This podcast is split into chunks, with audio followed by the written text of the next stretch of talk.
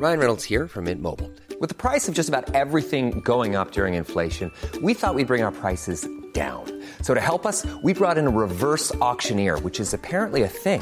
Mint Mobile unlimited premium wireless. Ready to get 30, 30, bit to get 30, bit to get 20, 20, 20, bit to get 20, 20, bit to get 15, 15, 15, 15 just 15 bucks a month. So, Give it a try at mintmobile.com slash switch. $45 upfront for three months plus taxes and fees. Promo for new customers for limited time. Unlimited more than 40 gigabytes per month. Slows. Full terms at mintmobile.com. Escucha y comparte las breves del coronavirus de México y el mundo.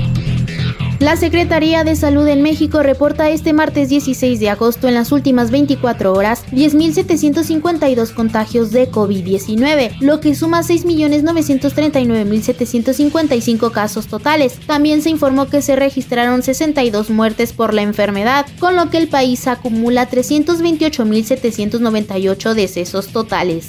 A nivel internacional, el conteo de la Universidad Johns Hopkins de los Estados Unidos reporta este martes 16 de agosto más de 592.126.000 contagios del nuevo coronavirus y se ha alcanzado la cifra de más de 6.440.000 muertes. La primera dama de Estados Unidos, Jill Biden, dio positivo a la prueba de COVID-19, informó este martes la Casa Blanca. Por el momento, la esposa del mandatario presenta síntomas leves parecidos a los de un resfriado, por lo que recibirá la píldora antiviral Paxlovid y se aislará durante al menos 5 días.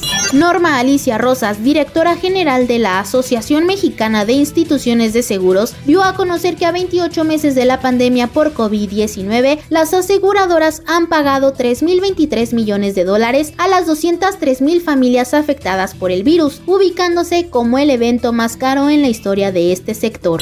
Alexander Ginsburg, jefe del centro Gamaleya en Rusia, anunció que las pruebas realizadas con la variante nasal de la vacuna Sputnik 5 cuentan con alta eficiencia en la protección contra todas las cepas del COVID-19. Un estudio realizado por la Sociedad Española de Médicos Generales y de Familia indicó que la astenia, síntoma reconocido como cansancio excesivo, es muy común entre los pacientes femeninos cuya edad oscila entre los 30 y los 40 años. La astenia se define como un cansancio duradero, una sensación de debilidad y falta de vitalidad que abarca aspectos tanto físicos como intelectuales, reduciendo la capacidad para trabajar e incluso hacer tareas sencillas y cotidianas. Para más información del coronavirus, visita elheraldodemexico.com.mx y nuestras redes sociales.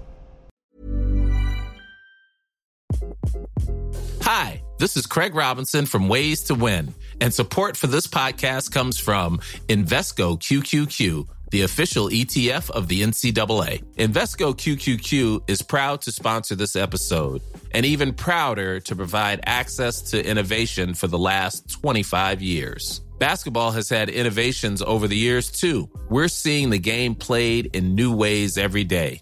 Learn more at Invesco.com slash QQQ. Let's rethink possibility. Invesco Distributors, Inc.